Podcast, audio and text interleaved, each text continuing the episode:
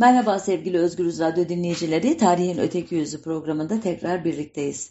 Bu hafta uzun süredir aklımda olan ama e, günün tarihi, yılın tarihi, işte siyasilerin açtığı e, başlıkların tarihi derken hep ihmal ettiğim bir konuya dair sohbet yapacağız. Neden hep aklımdaydı? Ee, uzun süredir biliyorsunuz e, sokak köpekleri üzerinden bir tartışma yürüyor.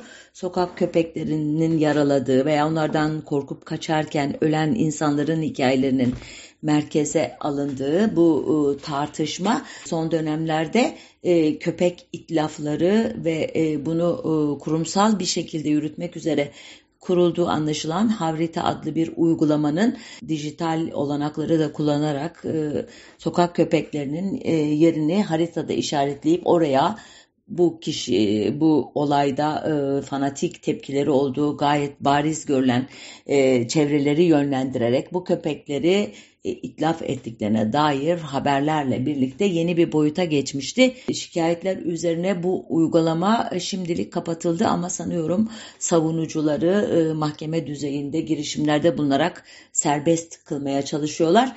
Elbette konumuz tarih olduğu için bu sohbeti ilerletmeyeceğim. Sadece bağlamı hatırlatmak için e, birkaç cümle edeyim istedim. Köpekler dedim aslında kedilerle ilgili de bir e, program yapmak gerekirdi ama daha çok köpeklere dair e, bilgi var elimizde. Cumhuriyet döneminin köpek politikalarını incelediğimde bir program dolduracak ciddiyette bilgiye ulaşamadım.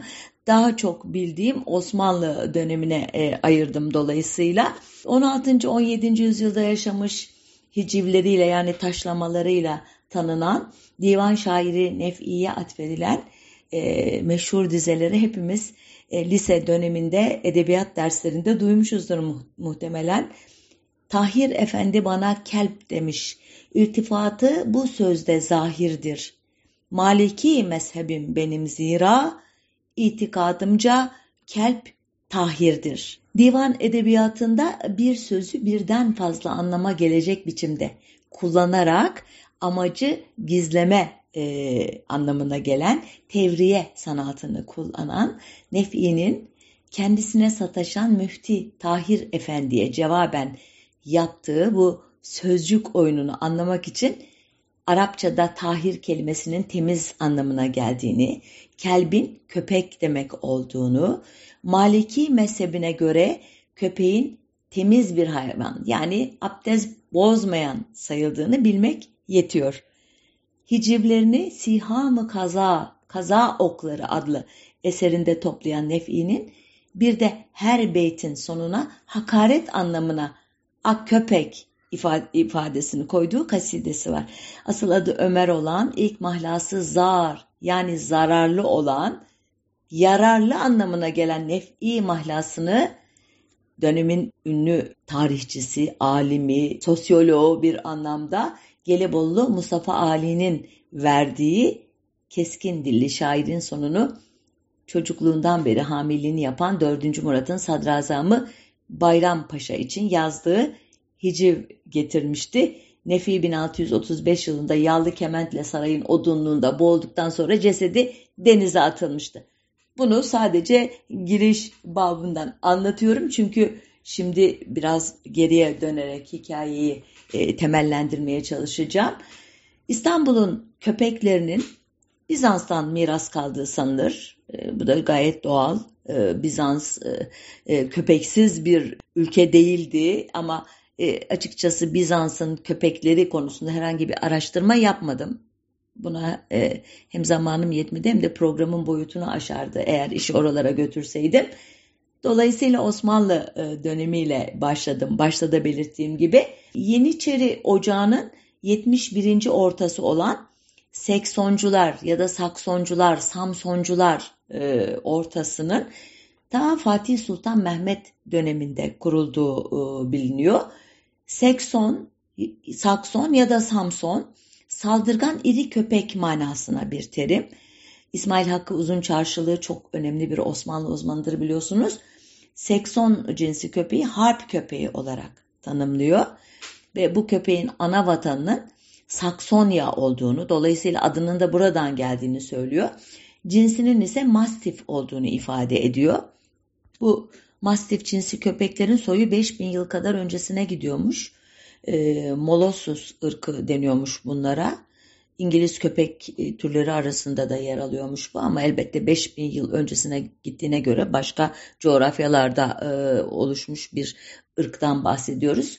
Detaylandırmayacağım. Merak edenler kendileri araştırır e, bu tür e, ayrıntıları. 17. yüzyılın ünlü e, yazarı Evliya Çelebi ise e, bu köpek türünü aslana benzetiyor. Ce Cezayir canavarı diyor hatta.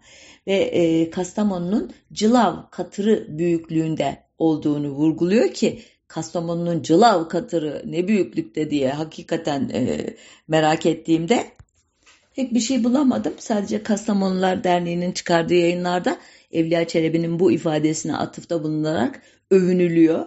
Herhalde çok tarihi bir e, katır cinsinden söz ediyoruz. Fatih Sultan Mehmet'e e, Eflak'tan 3-4 e, tane tazı ve zar ki bunlar av e, köpeği türü biliyorsunuz. Aksine e, cılav katırı gibi değil minnacık, zayıf e, ama e, ne diyelim e, diri, e, atak e, bir köpek türü.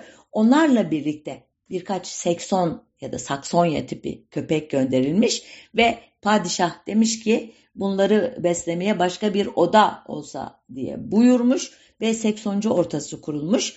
Ee, sonra e, en yaşlı ihtiyar yaya başısı 25 akçe yemeği ile bir seksoncu başı tayin edilmiş. Ondan sonra ket hüdası atanmış. Sonra bunlara e, istihkak e, tahsis edilmiş. Derken bunlar tophane üzerinde bir yaylaya iskan edilmişler adeta. Evliya Çelebi e, seksonların Samsonhane mesirgahı olarak e, adlandırılan mesirede yaylaya çıktığından bahsediyor. Padişahların avlarına katılmaları kanunlaşan seksoncular av esnasında uzun etekli gömlek giyerlermiş. Onların ellerinde de ucu gümüş değnek e, taşırlarmış. Çeşitli e, nişanları, e, işte giyim kuşamlarında ayırt edici özellikler olduğunu da söylüyor. 1623 senesinde bu ortanın mevcudu 350 kişiyken 1664'te 531'e çıkmış.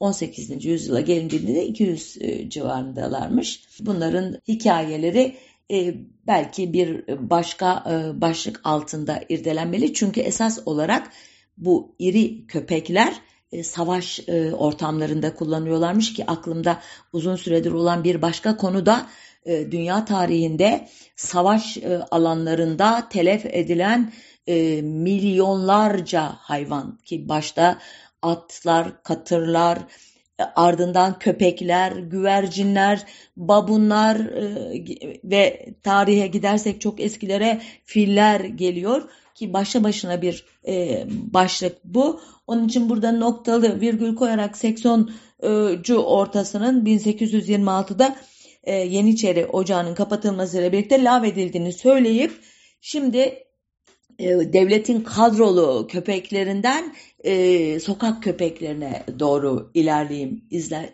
izninizle. Dediğim gibi e, devletin köpekleri e, bakımları itibariyle, beslenmeleri itibariyle, barınmaları itibariyle müthiş bir e, himaye görüyorlar. Saray e, onlara sahip çıkıyor e, başta ve Yeniçeri Ocağı elbette ama e, bir de Bizans'tan miras kalmış sokak köpekleri var elbette. Özellikle başkent İstanbul e, köpekleriyle meşhur.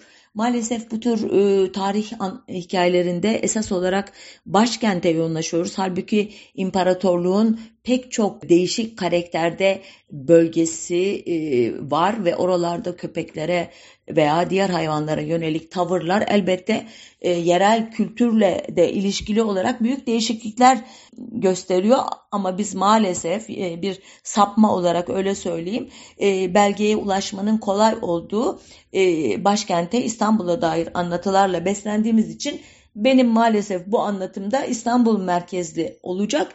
Bazen arada arada genele dair belki bir iki cümle edebileceğim.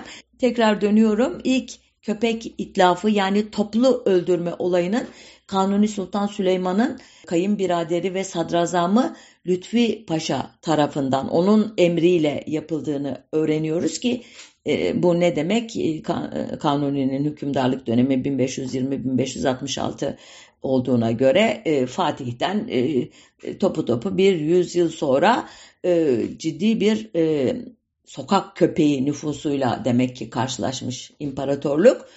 İlk köpek tehcirini ise yani sürgününü ise 1. Ahmet'in.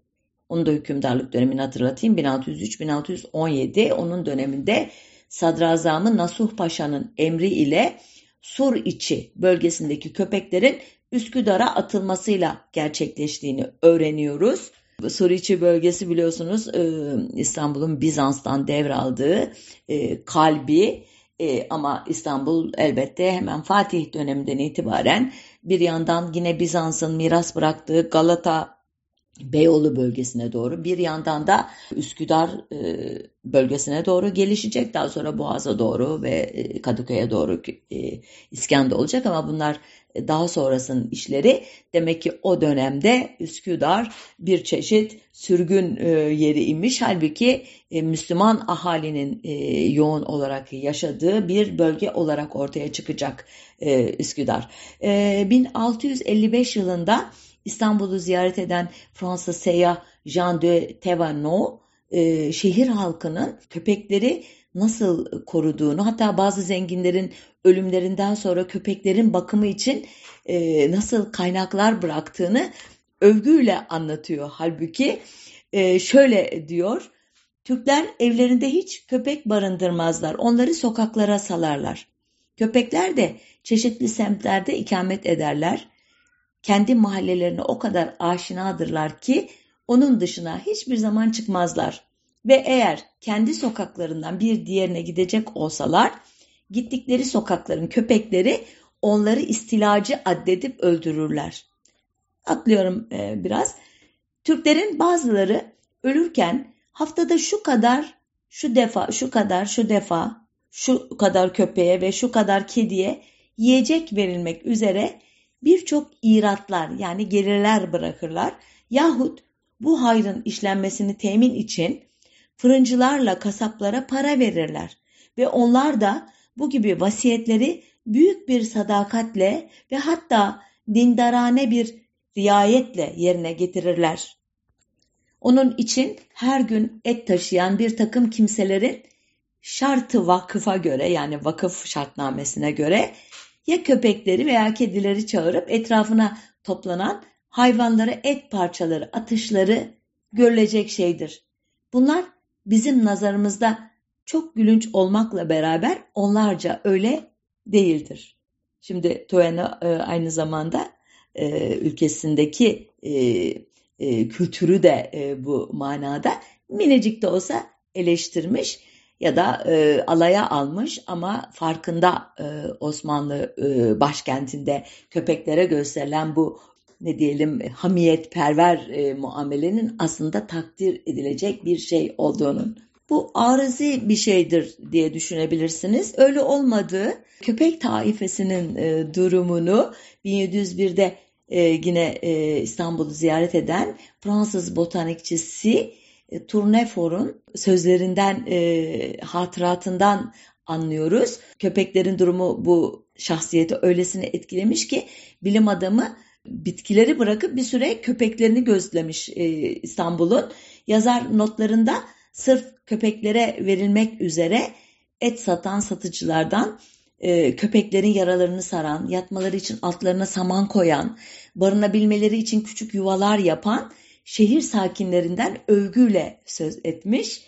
Ancak e, Taner Timur benim kadar iyimser değil ki bu e, anlatıyı onun e, bir yazısından almıştım e, hatırladığım kadarıyla. Diyor ki bir yerde e, Türklerin tüm iyilikseverliklerine rağmen köpeklerden nefret ettiklerini de söylüyor diyor. E, biraz daha derin e, incelenince demek ki e, satır aralarında başka duygulara da rastlıyor insan ki bunu elbette ben bir tarihçi olarak biliyorum da hani burada kendi eksiğimi kapatmak için böyle bir cümle edeyim dedim. Burada bir parantez açayım. İstanbul'da hayvanları besleme işi mancacılar adlı bir de meslek grubu doğurmuş. Mancacılık İtalyanca mancia'dan gelen yiyecek yemek anlamında bir terim ama daha çok kedi ve köpek yiyeceği e, olarak e, bilinmiş o dönemlerde. Kedi mancası, köpek mancası e, denmiş. Halk dilinde ciğer, dalak, yürek gibi sakatat parçalarına verilmiş bu at. 16. yüzyılda e, şehri ziyaret eden Stefan Gerlach e, Türklerin kedi ve köpeklere çok iyi davrandıklarını, onlara yedikleri etten pay ayırdıklarını anlattıktan sonra bu mancacılara dair de şu bilgileri vermiş. Bazı adamlar kentin sokaklarında dolaşarak demir bir şişe geçirdikleri kızarmış et parçaları satarlar ve bunların peşinden bir sürü kedi köpek gelir. Kent halkı da bu etlerden satın alıp hayvanları beslerler. Bazı kimseler de bir akçe veya birkaç mangır karşılığında et ya da iç organları satın alırlar ve damlarında gezen kediler ve sokak köpeklerinin önüne atarlar. E, bunları hep Allah rızası için yaparlar. Bu davranışların bir ibadet yerine geçtiğine ve sevap sayıldığına e, inanırlar demiş. Etleri böyle e, kedi mancası, köpek mancası var diye satışlarını başka seyyahlar da anlatıyor. Örneğin İspanyol seyyah Pedro, Pedro'nun Zorunlu İstanbul Seyahat adlı kitabında şöyle diyor. Bir iki düzine ciğer ve ekmek satın alıp kedilere ve köpeklere dağıtanlara çok rastladım diyor. Bütün ev halkını tek bir kişi kalmadan doyuracak kadar pişen yemeklerden köpeklere ve kedilere ve havada uçan kuşlara da bir şeyler kalmalıdır. Bunlardan artmaması hem büyük günah hem de uğursuzluk e, sayılır e, diyor.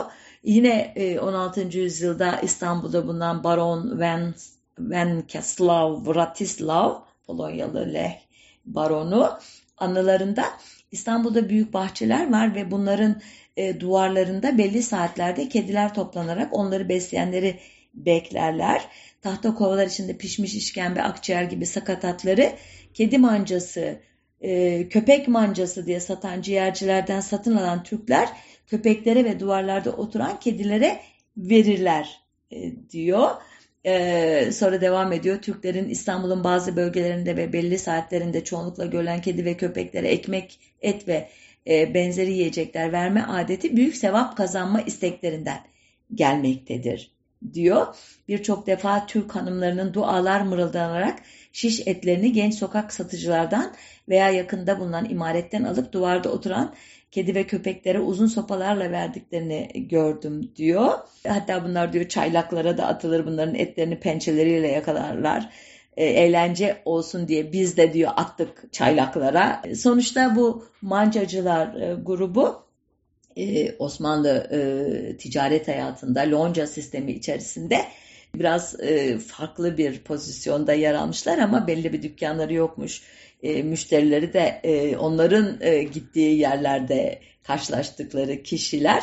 Dolayısıyla ne e, çalışma saatleri ne e, işte personel sayıları belirli olmamış hiçbir zaman yılın çeşitli dönemlerine göre veya Osmanlı İmparatorluğu'nun içinde bulunduğu ekonomik veya siyasi duruma göre e, kedi ve köpeklerin ve kuşların açlığa maruz kaldığı dönemlerde elbette daha farklı bir çalışma e, saati içerisinde görev yapmışlar. Ama sonuçta çok önemli bir e, meslek grubu olmuşlar. Hakikaten insan bugünle karşılaştırdığı zaman modernlikle hiç tanışmamış olan toplumların İslam dininin caydırıcılığına ya da esinlendirmeyişine rağmen eve almasa dahi sokakta köpeklere veya kedilere belli bir e, merhamet duygusuyla ya da onlara e, yapılacak bu tür e, iyiliklerin, güzelliklerin öte dünyada karşılığını alma umuduyla yine de yüreği ısıtan hareketlerde, eylemlerde bulunmuşlar. Deyip burada parantezi kapatıp devam edeyim. Kutsal topraklara yaptığı bir gezi dolayısıyla 1867 Ağustos'unda İstanbul'a gelen Amerikalı hiciv yazarı Mark Twain ise 1869'da The Innocents Abroad, e, Yaderlerdeki Masumlar e, adıyla yayımlanan Gezi günlüklerinde madalyonun arka yüzüne e, bakmış. Şöyle diyor, Konstantinopolis'in ünlü köpeklerinin yanlış tanıtıldığına, onlara iftira edildiğine inanmış gibiyim. Okuduklarımdan gelen bir şartlanmayla bu köpeklerin yolları tıkayacak kadar kalabalık olduğunu, müfrezeler, bölükler ve alaylar halinde dolaşıp istediklerini vahşi ve kararlı saldırılarla elde ettiklerini, geceleri korkunç ulumalarıyla bütün sesleri bastırdıklarını sanıyordum. Oysa burada gördüklerimin okuduklarımla aynı köpekler olmasına imkan yok. Her yerde köpek görüyorum. Bu doğru ama öyle kalabalık gruplar halinde değil. En çok 10 veya 20 tanesini bir arada görüyorum. Bunların büyük bir kısmı gece gündüz uyuyorlar.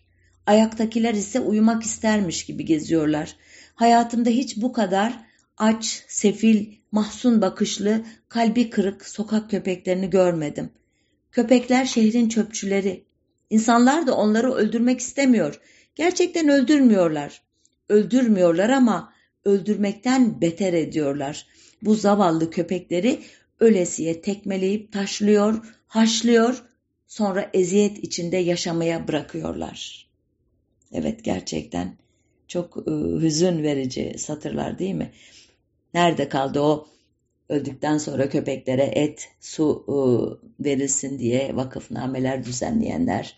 Nerede kaldı işte köpekleri e, sokaklarında adeta ailenin bir parçası gibi besleyenler? Onların hikayeleri. Evet işin gerçeği bu. Çünkü aslında bu şaşılacak bir şey de değil. Ee, Osmanlı İmparatorluğu tarihinin hiçbir döneminde e, çok müreffeh bir e, devlet olmadı.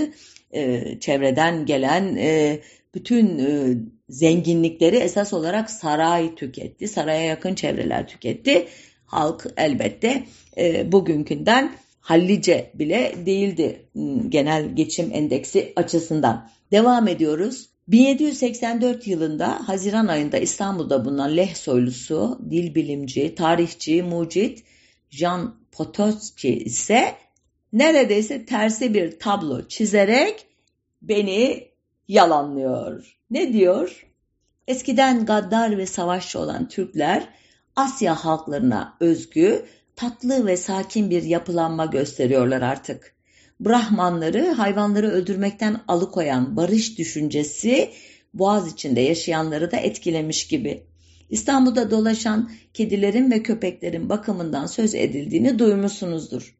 Ancak Türklerin özgürlük tanıdıkları hayvanlar sadece kediler ve köpekler değil. Çok sayıda kumru ve güvercin de var. Özgürce damlarda yaşıyorlar. Başka yerlerde kuş yuvalarının doğal düşmanı olan çocuklar burada yuvalara saygı gösteriyorlar. Hmm, yalanladı dedim ama farkındaysanız pek suya, sabuna dokunmayan cümleler etmiş. Barışçılıktan, Brahman düşüncesinin adeta bu topraklarda bir yansıması olduğundan söz etmiş. Kumrular, güvercinler meğerse çocuklar çağımızdaki gibi sapanlarıyla onları rahatsız etmiyorlarmış. Peki inanalım size e, Yan Potoçki ve devam edelim. İkinci Mahmut dönemine gelelim. 19. yüzyılın başındayız yani. Şehrin bu dört ayaklı sakinlerinin sayısı 40-50 bine ulaştığı rivayet olurken Avrupa'da sokak köpeği kavramının tam da bu tarihlerden ortadan kalktığını, köpeklerin evcilleştirilerek evlere sokulduğunu hatırlayalım sokak özür dilerim köpeklerin sokaklardan uzaklaştırılması ise Osmanlı'da farklı bir yoldan oluyor. Çünkü İslam dini evde köpek beslemek konusunda yeterince esinlendirici, teşvik edici değil. Bu dönemin ilk büyük köpek tehcirini e, atı için Karacaahmet'te kubbeli bir mezar yaptıracak kadar ileri giden 2. Mahmut e, yapacak. Yeniçeri Ocağı'nı kaldırdıktan sonra yani 1826'dan sonraki ilk işi de sokak köpeklerini bir gemiye doldurarak halk arasında hayırsız adalar diye anılan Marmara'nın üç adasından biri olan Sivri Adaya ki diğeri Yassı Ada ve Tavşan Adası adlarını taşır oraya göndermek olacaktı. Ancak yolda fırtınaya yakalanan gemi köpekler ile birlikte sahile vurunca bu trajik olay halkın tepkisini çekti. Ama nasıl bir tepki bu? E, metafizik bir tepki. İkinci Mahmud'un müneccimlere danışmadan yaptığı bu iş için Allah'ın ceza vereceğinden korkmuşlardı. E, nitekim e, o dönem Mısır valisi Kavalalı Mehmet Ali Paşa'nın oğlu İbrahim Paşa'nın birkaç yıl sonra Kütahya önlerinde boy göstermesi de bu olaya bağlanmıştı. Halk ve ulema arasında belki de. Gelelim e, 1853-1856 Kırım Savaşı dönemine. E, bu dönemin biliyorsunuz özelliklerinden birisi Osmanlı'nın e, müttefiki e, olan İngiliz ve Fransız askerlerinin İstanbul'da cirit atması adeta bu askerlerin giyim kuşamından e, yeme içme adetlerine, kadınlarla ilişkilerine, şarkılarına, danslarına, serseriliklerine kadar pek çok konu e, e, üzerine geniş bir literatür var. İstanbul'un Müslüman ahalisinin kültüründe e, önce bir şok sonra e, bir öykünme ardından belki de bir değişme neden olmuş bu yabancı asker akınının bir e, uzantısı olarak İstanbul'da bu tarihte cins köpekler ve yerli köpekler e, evlenmeye e, başladı, evlendirilmeye, çiftleştirilmeye başladı ve ilk kırma köpek türü bu dönemde ortaya çıktı diyor konunun e, uzmanları. 1857 yılında İstanbul'a gelen İngiliz özür dilerim iktisatçısı Nassau William Senior dönemin Adliye Nazırı Ahmet Vefik Paşa'nın şöyle dediğini naklediyor kendisine. Birçok büyük şehri emniyetsiz kılan, suç işlemeyi meslek edinmiş kitleler bizim İstanbul'da yoktur. Bizim Class dangerus'larımız köpeklerdir. Yani bunları aynen böyle Fransızca yazmış e, metinde ben de öyle okuyorum. Yani tehlikeli sınıfımız e, diyor köpeklerdir. Onlar olmasaydı gecenin her saatinde İstanbul'u boydan boya gezebilirdiniz. E, Ahmet Vefik Paşa'nın sözünü ettiği durum aslında e, sokak aydınlatmasının yaygınlaştığı 17. yüzyıldan beri geceleri sokağa çıkan ahali ile köpeklerin e, karşılaşmasının sonucuydu. Çünkü bu e, devre kadar halk köpeklerle gündüz ışığında, aydınlıkta karşılaşıyordu. Onları kontrol etmesi, onlardan gelecek tehlikelere karşı tedbir alması kolay idi. Ama sokak aydınlatması ile birlikte gece e, hayatı başlayınca aydınlatılması iyi e, caddelerde ki cadde tanımını böyle tırnak içinde söylüyorum o dönemde günümüzün e, tanımlarıyla bir caddeye rastlamak mümkün değil. Belki Rue de Pera denilen İstiklal Caddesi falan haricinde. Buralarda gezen insanlar dahi köpeklerle, köpek sürüleriyle karşılaşırken buradan evlere doğru giderken elbette aydınlanmanın giderek zayıflamasıyla birlikte sonunda zifiri karanlık içerisinde köpeklerin o pırıl pırıl parlayan e, bakışlarıyla karşılaştıklarında muhtemelen büyük korkular yaşamaya başlamışlardı. Nitekim bu e, tarihten itibaren köpekler giderek hareketlenen, dolaşıma e, çıkan diyelim toplumun önünde bir ayak bağı olmaya başlamıştı. İşte böylesi bir atmosferde 3. köpek tehciri e, Çırağan Sarayı'nın bahçesinde bir arslanhane inşa ettirip arslan heykelleri yaptırmak için İtalya'dan heykeltıraşların yanı sıra Bağdat'tan 165 Arap atı, 3 arslan, bir van kedisiyle bir sansar getirtecek kadar hayvan sevdiğini bildiğimiz Abdülaziz döneminde gerçekleştirdi. Ne demek o dönem? 1861-1876 yıllarından söz ediyoruz. Gemilere doldurulan köpekler hayırsız adalara bu sefer sağ salim ulaştılar. Ancak bir süre sonra Çemberli Taş, Kumkapı ve Gedikpaşa'yı içine alan devasa bir yangın çıkınca yine halkın ve müneccimlerin baskısıyla uğursuzluğu gidermek için tekrar şehire e, getirildiler. O yıllarda herkesi şaşırtan ise İstanbul'da kuduz hastalığının olmamasıydı. Bunun e, nedenlerini araştırmış bazı uzmanlar. Kötü beslenme ve sınırsız cinsel özgürlükleri e, sonucu ki köpeklerden söz ediyorum. Ortaya çıkan bir çeşit mutasyondan kaynaklandığını tahmin ediyorlar. Ancak bu kısa e, ne diyelim 1872'de Gelibolu'da bir kadın ve çocuğun köpekler tarafından ısırıldıktan sonra kuduz hastalığına tutulması üzerine Gelibolu'nun çiçeği burnunda mutasarrıfı e, vatan şairi e, unvanlı Namık Kemal bir köpek tehciri uygulayacak. O yıllarda kuduz aşısı henüz bulunmamış. E, dolayısıyla Namık Kemal'in çaresi yoktu diyenler var. Gelibolu'nun köpeklerinden bir bölümü yakınlardaki Galata burnu denilen ıssız yere bir bölümü de Karşıyaka'daki Lapseki'ye gönderilmiş. Elbette e, bu e, ıssız bölgelerde yiyecek su bulamadıkları için muhtemelen e, bir süre sonra hayatlarını e, kaybetmişti bu köpekler diye düşünüyorum. Ancak 1875 veya 1876'da e, İstanbul'a gelen e, İtalyan seyyah Edmondo de Amici, İstanbul kocaman bir köpek harasıdır. Şehre varır varmaz herkes bunu görür diye başlar hatıratına ve şöyle devam eder. Köpekler şehrin ikinci nüfusunu oluştururlar ve her ne kadar sayıları birincisinden az ise de çekicilikte ondan geri kalmazlar. Bilhassa Pera'da ve Galata'da zavallı hayvanlar o kadar hırpalanırlar ve dövülmeye o kadar alışmışlardır ki bir değnek gördükleri anda kaçarlar veya kaçmaya hazırlanırlar. Evet, seyyahımızın ifadeleri hiç de iç açıcı değil.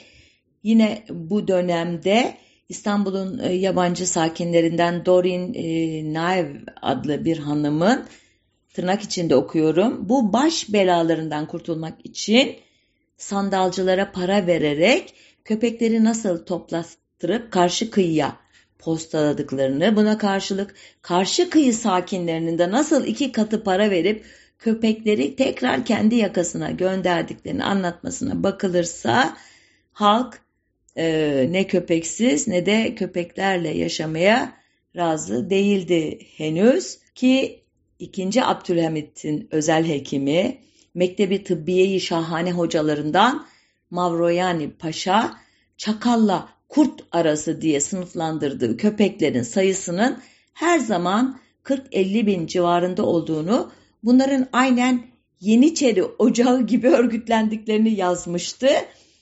Hangi yıllar? Abdülhamit biliyorsunuz 1876-1909 arasında hükümdar olacak. Ee, yani geniş bir dönemden söz ediyoruz. Ama bu e, Mavruyani Paşa'nın sözünü ettiği dönemler henüz 1900'lerden önceki tarihler. Ee, kendisi de e, köpek sever bir e, pa, paşa. Bu açıdan sözlerini realist bir değerlendirme olarak görmek mümkün. Paşa'ya göre özellikle Müslüman mahallelerinde yaşayan köpekler bu çakalla kurt arası türün zeki, çalışkan ve eğitilmeye elverişli ve sevecen kolunu oluşturuyorlardı. Ee, yine daha önce adını andığım çok değerli e, tarihçi Taner Timur'a göre 1889'da Alman Kayseri 2. Wilhelm'in İstanbul'u ziyareti söz konusu olduğunda köpeklerin sürgünü yeniden gündeme gelmiş ancak İstanbullular dilekçeleri ile dilekçe kampanyaları ile bu girişimi püskürtmüşlerdi ki aynı günlerde bir Alman sanayicinin köpeklerin canlarını hiç acıtmadan e, mümkün olduğu kadar insani bir yöntemle yok etme önerisi de saray tarafından reddedilmişti. Yani köpekler için evet e, tehlike çanları çalıyordu ama henüz e, halktan saraya kadar uzanan geniş bir ittifak İstanbul'un bu kadim e, halkını tırnak içinde dört e, ayaklı patili halkını gözden çıkarmaya henüz e, razı olmamıştı. Bunun nedenlerini Eski İstanbul Hatıraları adlı kitabın yazarı Sadri Sema'dan öğrenelim. Asıl adı Mehmet Sadrettin e, Aydoğdu olan e, yazarımız e, soyadı kanundan sonra da yaşadığını anlamışsınızdır. E, esas olarak 19. yüzyıl ve 2. Abdülhamit dönemi üzerine yazmıştı. Şöyle e, diyor, sokak köpekleri bir taraftan da o günlerin adı var kendi yok belediyesinin, beyaz kemerli belediye kavaslarının, belediye çöpçülerinin, muavinleri ve yardımcıları idi. Sokaklara atılan süprüntülerin çoğunu bu köpekler toplar, yok ederlerdi. Yine bu sokak köpekleri istibdat zabıtasının da fahri efradından idi. Mahallelerinde gece karanlığında bir yabancı, hele kılıksız kıyafetsiz bir serseri geçse üstüne atılırlar, hudut harici ederler. Bununla da iktifa etmeyerek feryadı basarlar. Polisleri, zaptiyeleri, bekçileri uykudan uyandırırlar, halkı ayaklandırırlardı. Bu köpeklerin hırsızı tartakladıkları, kundakçıyı yaraladıkları, zamparayı yakaladıkları da çok olmuştur. Kullandığı istibdat teriminden fanatik bir ikinci Abdülhamit düşmanı olan olduğunu anlayacağınız yazarın durumu abarttığını düşünebilirsiniz ama bu satırlar Türklerin köpek sevgisine pek inanmayan ve köpeklere gösterilen müsamahanın ardında bir çeşit bedava belediyecilik mantığı yattığını iddia eden 2. Abdülhamit döneminin yani neredeyse 100 yıl öncesinin ünlü Prusyalısı Helmut von Moltke'nin sözleriyle uyum içindedir. Nitekim Henry Lothar da 1909'da Paris'te yayımlanan kitabında benzer bir tablo çiziyor. Köpeklerin en çok sevildiği ülke hangisidir? Türkiye diye başlıyor ve devam ediyor. Orada onların hepsine uygun olup olmadığına bakılmaksızın yemek veriliyor. Hamile dişi sokak köpeklerine doğum yapmaları için evlerin önünde ot veya samandan yatacak yer hazırlanıyor. Camiden çıkıldığında onlara özel olarak yapılmış peksimetler dağıtılıyor. İstanbul'da köpeklerin barındırılma hakları meşhurdur. Bu kentin sokak köpeklerinin nüfusu 60 bin kadardır. Küçük aşiretlere bölünen bu aşiretlerin her birinin bir sokağı veya mahallesi bulunuyor ve oradan çıkmadıkları gibi kimseyi de sokmuyorlar. Böylece her köpek aynı mahallede doğup büyüyüp ölüyor. Lüksün ve zarafetin merkezi olan Pera Caddesi'nin orta yerinde bu köpekleri caddenin veya kaldırımın ortasında yayılmış görebilirsiniz. Kırların ortasındaki kadar rahat bir şekilde gelen geçeni umursamıyorlar bunlar. Daha doğrusu kendi evlerinde olanlar onlar, size de onların rahatını bozmamak düşüyor. Ancak e, ikinci meşrutiyet dönemi e, belediyecilik hizmetinin sokak köpeklerine bırakılamayacak kadar karmaşık bir dönemdi. Dolayısıyla da sokak köpeklerine gösterilen sınırlı hoşgörünün sonuna gelindi. Bir Fransız okulunda öğretmen olan Colombani adlı kişi şöyle anlatmıştı o günlerdeki havayı. 1910 yılındayız. Türkiye'de özgürlük rüzgarı esiyor. Gazeteler durmadan reformlar öneriyor, yenilikler dikte ediyorlar.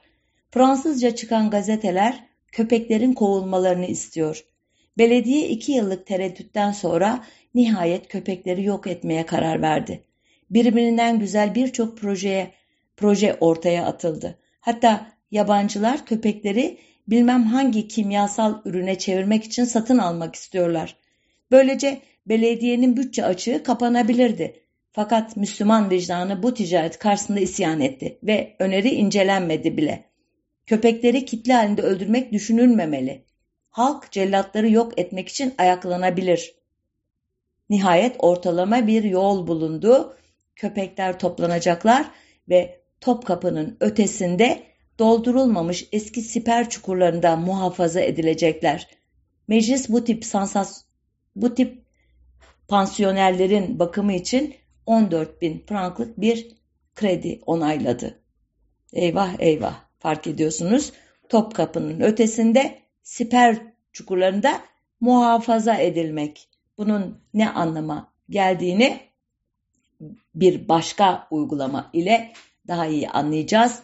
O yıl 1910 yılının yazında şehremeyni yani belediye başkanı Supi Bey sokaklarda başıboş dolaşan tam 80 bin köpeği yine Marmara'nın o ünlü e, köpek e, e, cehennemi hayırsız adalara göndermeye karar verdi. Ahali yine uğursuzluk getirir diye karşı çıktı. Örneğin köpeklerin toplanmasını protesto eden bir Miralay karakolluk oldu. Ayasofya civarında halk kafesleri açıp köpekleri azat etti birçok yerde meydan kavgaları yaşandı. Bazı mahallelerde polisin zorlamasına rağmen halk köpek toplama işine yardım etmedi. Pera Palas'ın köpeğinin bir gece yok olması otel yöneticilerini ve müşterilerini öyle etkilemişti ki İngiliz sefareti araya girdi. Köpek hapsedildiği kafesten çıkarılıp otele iade edildi.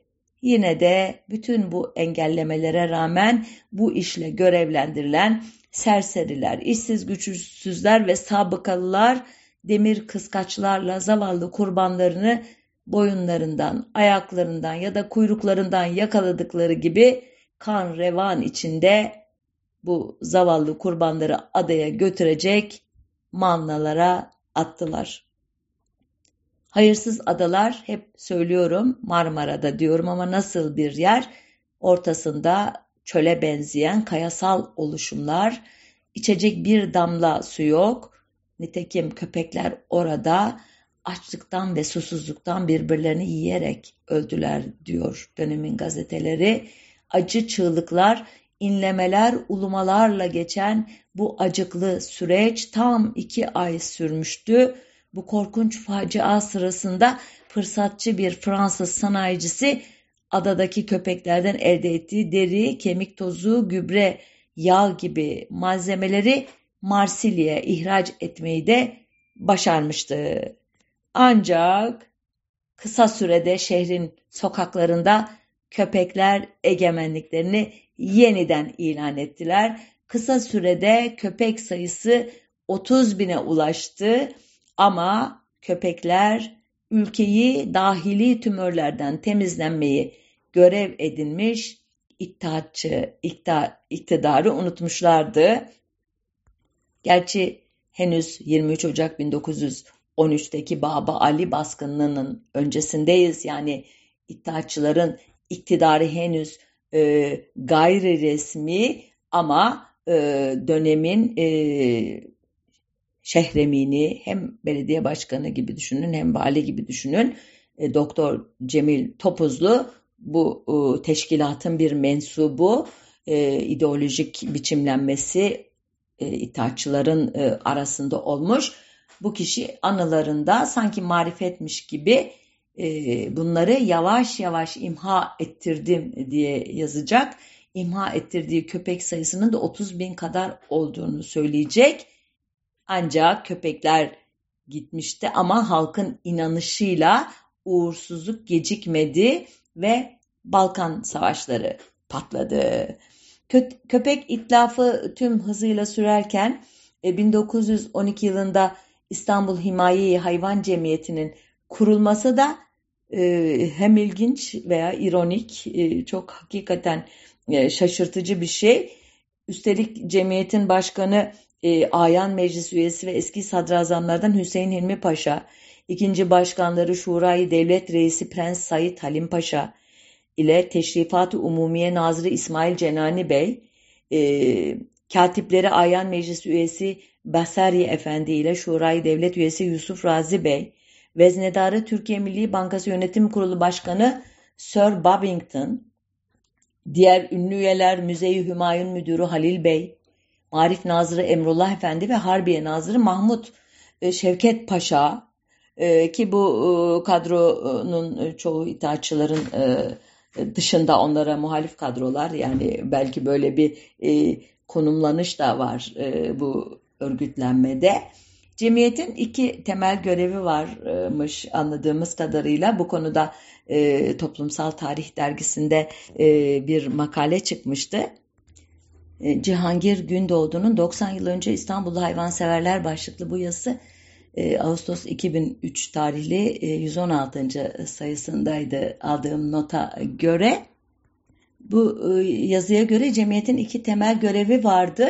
Birincisi hayvanlara reva görülen zulüm ve haksızlıkların önlenmesi, hayvanlara iyi muamele edilmesinin teşvik edilmesi ve hayvanların içinde bulundukları kötü koşulların düzeltilmesiydi. İkinci amaç ise halk arasında özellikle de çocuklar arasında adalet, iyilikseverlik ve hayvan sevgisi duygularının yaratılmasına yönelik çalışmalar yapmaktı. Bu yüce ideallerin e, devlet katında önemli görevler üstlenen kişiler tarafından paylaşılması görünüşte de olsa etkisini göstermiş olmalı. Çünkü o güne kadar yok edilmesi gereken baş belaları olarak görülen sokak köpeklerinin açıkça itlafına ara verilmiş. Gazetelerde sokak köpeklerinden yana yayınların sayısı artmıştı. Hayvanları korumaya yönelik girişimler artmış. Hatta hayvanlara iyi davrananlara ödül verilmesi bile söz konusu olmuştu. Ancak e, sokak köpeklerinin bu altın dönemi ne yazık ki çok kısa sürdü. 1914'te Birinci Dünya Savaşı'nın başlamasıyla ortalık toz duman olurken yeni bir köpek kafilesi de Sivri Adalara doğru yola çıkarılmıştı.